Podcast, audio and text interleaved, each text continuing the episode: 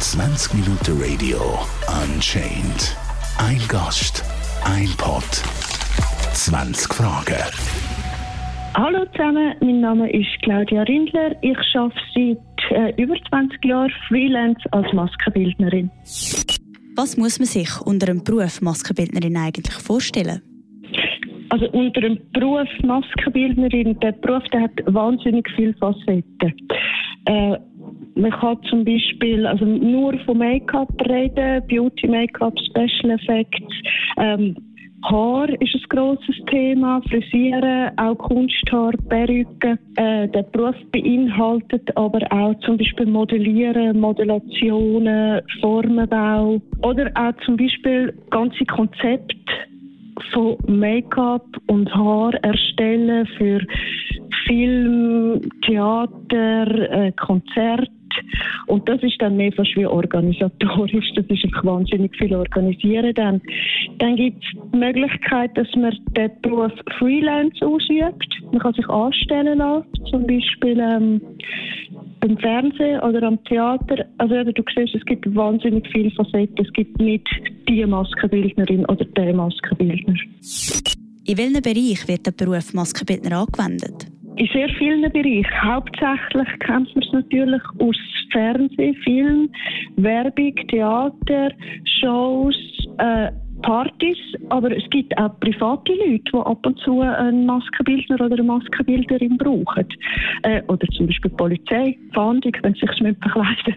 Also es gibt wirklich ganz viele Bereiche, äh, wo der Beruf angewendet wird. Welche Eigenschaften muss man haben, um Maskenbildner zu werden? Man muss können früh aufstehen, weil zum Teil fangen die Drehs am Morgen am 7. im Juhu aussen an und muss man dort ankommen. Also es gibt wirklich Tage, die irgendwie am Morgen um 5 Uhr anfangen. Äh, man muss pünktlich sein, weil natürlich die ganze Produktion von einem abhängt. Also wenn man zum Beispiel einen Film macht, wo wahnsinnig viel Geld kostet, die Produktion, dann kann man natürlich nicht einfach eine Stunde kommen, dann sind alle sehr hässig. Also man kann schon, aber man hat wahrscheinlich einfach keine Jobs mehr nachher. Viel schleppen meistens. Die man jenes Zeug dabei, Perückenköpfe, Koffer, was weiß ich was. Man hat oft lange Arbeitstage, weil die Drehtage gehen einfach so lange, wie es geht. Da kannst du nicht am 5 sagen, so, ich gehe jetzt heim und wenn man ein Problem zum Beispiel mit dem Licht hat, muss man einfach warten, bis das fixiert ist und dann muss man einfach bleiben, bis der Dreh oder die Produktion fertig ist. Äh, natürlich muss man auch eine gewisse Kreativität und Flexibilität mitbringen. Aber eigentlich ist es Handwerk, das man erlernen kann. Wie ist der Werdegang von einer Maskenbildnerin? Es gibt verschiedene Varianten. Ähm, es wird einem gerne eingeredet, dass man unbedingt Coiffeur lernen muss. Das kann man machen, das ist sicher äh, nicht schlecht, man muss es aber nicht. Man kann gerade so gut auch eine Visagistenausbildung machen vorher. Oder man kann direkt an eine Maskenbildnerschule gehen oder an ein Theater, wo auch ausgebildet wird. Wie lange geht das Special Effects Make-up? Das kann von drei Minuten bis zehn Stunden gehen. Das kann ich so pauschal nicht sagen. Ich kann da zum Beispiel innerhalb von ganz kurzer Zeit recht eine coole Wunde machen. Das ist ja auch schon ein Special Effekt. Äh, wenn du aber willst, ein Zombie sein von Kopf bis Fuß, wo noch Rauch rauskommt und Leuchtaugen hat und spezielle Perücke, dann hockst du halt dann schnell ein paar Stunden in der Maske.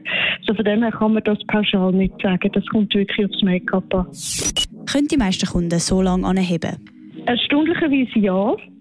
Weil entweder hast du ja den Kunden, der dich bucht, ich nehme jetzt als Beispiel ein Halloween-Make-up, er oder sie bucht dich, weil sie ein Halloween-Make-up möchte und sie möchte ja unbedingt, dass du das machst. Also das ist so ein wie beim Tätowieren, oder? Je länger du das anhebst, umso besser wird es, umso stiller wie du anhebst. Und oft hast du natürlich auch Professionelle, also Schauspieler, die ausgebildet sind und die können das sowieso, die sind sich das auch gewöhnt. Braucht es für grosse Aufträge einmal zwei Personen am Werk? Ja, auch mehrere. Ich hatte auch schon Make-ups, wo wir äh, das dritte, das vierte Grad geschafft haben. Einer macht Haar. Je nachdem, wenn du das Full-Body-Make-up hast, hast du vielleicht einen an den Füßen einen bei den Haaren, einen an den Händen und einen im Gesicht. Also, je nachdem, wenn du in einer Show bist äh, oder in einem Theater oder in einem Musical, dann haben die Schauspieler ähm, Slots, wo sich zum Beispiel zuerst spielt sie eine Rolle und nachher muss es mega schnell gehen, dass sie eine andere Rolle spielen und wieder so auf die Bühne gehen. Und dann musst du halt oft ganz, ganz schnell das machen. Und das ist eigentlich viel zu viel in dieser kurzen Zeit. Also dann musst du mehr Leute haben, die helfen, mehr haben. Viele Branchen haben im Jahr ihre Hochsaison. Ist das bei dir so auch der Fall? Ja, vor Corona hat jetzt gesagt September bis Dezember. schon genau wie du sagst, oder Halloween, eigentlich wären wir jetzt schon an der Halloween-Vorbereitung. Wir wären sogar jetzt im September schon an der Weihnachtsvorbereitungen für die grossen Weihnachtsshows. Wieso bist du Maskenbildnerin geworden? Also ich ein ganz prägendes Erlebnis als ich ein kleines Mädchen war, habe ich irgendeinen Zwerge genommen, Film, was weiß ich, im Fernsehen gesehen. Und ich bin total fasziniert von so einem Zwerg oder von einem Gnom. Und mein Dad, oder mein, ich weiß meine Mama, ich weiß nicht mehr genau, wer hat mir dann gesagt, es gäbe einen Mann, der das macht, dass der so aussieht, dass der so Ohren hat, so lange spitzige Ohren, so eine Nase. Und das ist der Moment, wo ich gewusst habe, ich will der Mann sein, in Anführungs- und Schlusszeichen.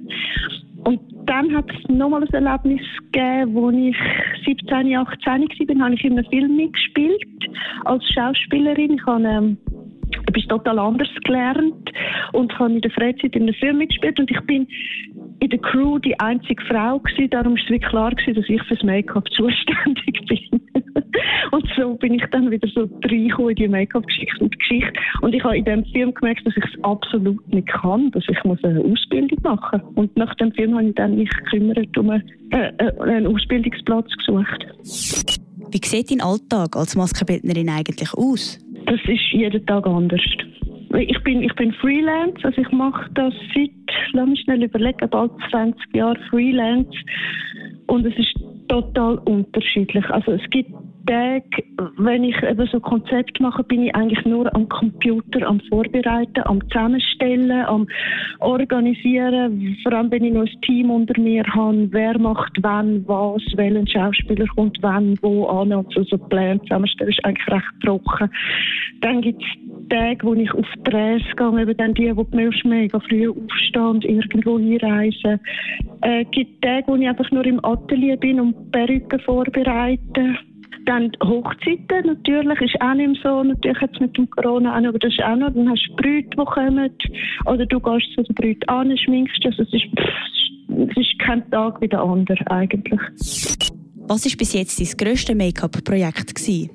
Also was sicher grosse Projekte immer sind, sind, wenn ich so Chefmaske für ein grosses Event bin und dann verantwortlich bin für das ganze Make-up und die ganzen Haare, Frisuren und das alles muss koordinieren.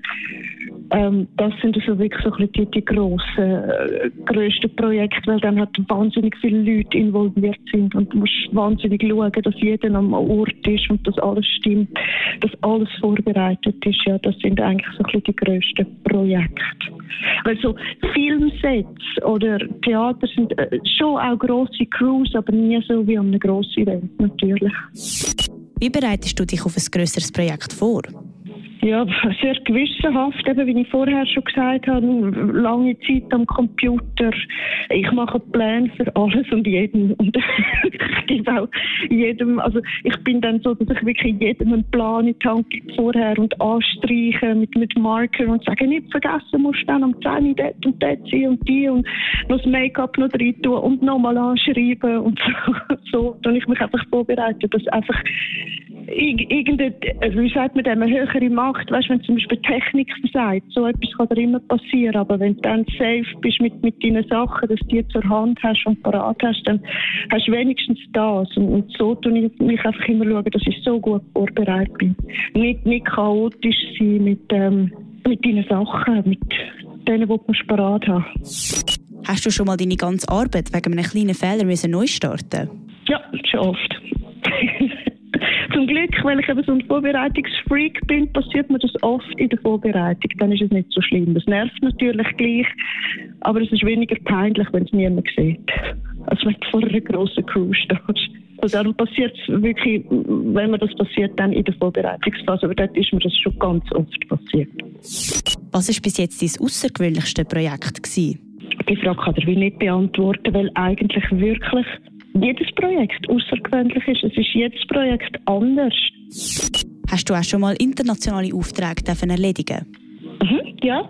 Ähm, für Deutschland und Österreich arbeite ich öfter. Ich habe einen guten Kunden, der in Norwegen ist, ein Norweger. Und am weitesten weg, ich habe ganz lange überlegt, am weitesten weg ist, ist ein Kunde aus Südafrika. Gewesen. Der hat, jetzt weiss ich nicht mehr, wie die Krankheit geheissen hat. Aber irgendwie mit den Knochen im Gesicht, die sind dann irgendwie so zurückgegangen und der ist in die Schweiz gekommen, weil es da so einen Chirurg hat, der das wieder aufbauen hat. Und der hat sich von mir, also beziehungsweise der Arzt hat mir die Maß geschickt von dem Gesicht, wie es früher war. Und ich habe das aufmodelliert, also auf einem Gipsabdruck von ihm im Gesicht, habe das dann ausgossen und habe es ihm aufgeklebt, um zu schauen, ob das wirklich stimmt. Weil die Operation ist mega aufwendig und auch mega teuer war und das ist wirklich im Gesicht, kommt so, weißt jeden Millimeter. Äh, Wenn es nicht stimmt, sieht es einfach komisch aus. Wie bist du mit der Pandemie im 2020 umgegangen, da Theateraufführungen, Hochzeiten und andere Grossveranstaltungen ausgefallen sind? Es ist schrecklich. Also es ist immer noch schrecklich, ehrlich gesagt. Es ist, ähm, also es hat mit der Fasnacht angefangen. Es ist äh, da die Wintertour, wär, es ist zwei Tage vor der Fasnacht Wintertour haben sie irgendwie da den Lockdown ausgerufen oder grosse Event gesagt. Ich weiß es nicht mehr. Auf jeden Fall, ich weiß nicht, ich war im Geschäft gewesen, und ich habe ein Telefon am anderen bekommen mit Absagen von Fasnachts-Make-ups, die eigentlich gebucht gewesen wären. Es hat allen wahnsinnig leid da. Ähm, dann da gesagt, ja, wir kommen dann nächstes Jahr und so. Ähm, und nachher ist es so weitergegangen, das ganze Jahr, eben alle grosse Events. Es wird jetzt langsam so wieder ein bisschen aufgefahren. Mal schauen, jetzt im Oktober sind doch Basel Fantasy zum Beispiel angesagt. Auf die würde ich mich freuen, wenn die wäre. Also das ist so eine grosse Cosplay-Messe. Bei mir ist, also, ich kann wie nichts anderes. Weißt du, wie ich meine? also, ich mache das seit 20 Jahren, ich mache das gerne und, ja. Was ist die schrillste Anfrage, die du jemals bekommen hast? Lustigerweise sind eigentlich wie fast alle Anfragen im ersten Moment so schrill. Aber ich bin mir das wie gewöhnt, weil äh, es gibt nicht so viele Leute, oder eigentlich gar niemand, der Special Effects macht in der Schweiz. Und eigentlich die, die an mich kommen, die sind immer schon die haben immer schon so, so das klingt so lustig, in Anführungs- und Schlusszeichen, so, so komisches Zeug, wo irgendwie, wo sie nicht einfach in den Laden nie können, das kaufen. So darum bin ich mir wie ein gewöhnt, dass die Leute, die mir anrufen, die sagen meistens, ähm, ja, heute da ist so und so, los, ich habe ein bisschen eine komische Anfrage. Und dann, wenn sie das sagen, dann weiß ich schon genau, dass sie eigentlich richtig sind bei mir. Hast du auch Kinder als Kunde? Ja, viel, sehr viel. Ähm, eben früher vor allem, jetzt, eben Fantasy habe ich vorher schon angesprochen, aber ich bin auch viel auf so grossen Messen unterwegs gewesen, so Cosplay-Geschichten. Ähm, und dort hast du natürlich wahnsinnig viele Kinder. Und wenn wir dort schminken, amix gerade so, wenn es mit ein bisschen, ein bisschen Kunstblut und dann kannst du denen zeigen, schau, das schmeckt nach Himbeersirup und so, die finden das super. Und dann hast du äh, hast ganz viele Kinder am Stand, die zuschauen und interessieren infiziert sind und die vielleicht auch eine kleine Wunde möchten. Das ist einmal das eine. Und zum anderen hast du natürlich auch Drehs, schaffst oft mit Kind. Und ja, das ist cool. Ich finde, man kann eigentlich mit Kind auch easy so Sachen machen, jetzt auch so richtig Special Effects. Wenn man es ihnen erklärt, dann findet sie es nämlich mega lässig. Was war bis jetzt dein Lieblingsauftrag? Gewesen? Also am allerliebsten mache ich wirklich so Konzept für Events, für grosse Events. Ich habe zum Beispiel an Weihnachten vor zwei Jahren für ein äh, grosses Event, da ist das Thema ist so Fabel Tierwesen gewesen. und es haben alle, also inklusive dem Servicepersonal, sind so wie dem Thema untergeordnet gewesen. Es zum Beispiel das ganze Servicepersonal, das sind 200 Leute gewesen, sind als Raben verkleidet gewesen. Also die, die haben wir dann angepasst mit den Haaren, weißt, so mit Federn und, und die Augen so schwarz geschminkt. Und Tänzer, die sind auch als so verschiedene Tier, Fabelwesen verkleidet gewesen. Eine ist zum Beispiel so wie ein, also es ist alles sehr abstrakt gewesen, aber wir haben zum Beispiel ein Reh gehabt und, und ein, ein, Baum sogar auch mit so einer, mit so einer Perücke, mit so Wurzeln drinnen und, und Glühwürmli hat es. Wirklich so mega cool, mega coole Sachen, wo du wirklich kannst kreativ dich total ausleben. Was gefällt dir am besten an deinem Beruf? Abwechslung. Immer etwas anderes. Es ist immer anders. Es ist jede Anfrage egal ob von einem grossen Kunden oder von einem privaten Kunden, der jetzt, jetzt nur eine kleine Party macht oder so, es ist immer anders. Und, und das gefällt mir. Es ist kein Tag gleich. Also es ist nicht ein 9-to-5-Job. 20 Minuten Radio Unchained. Ein Gast, ein Pod, 20 Fragen.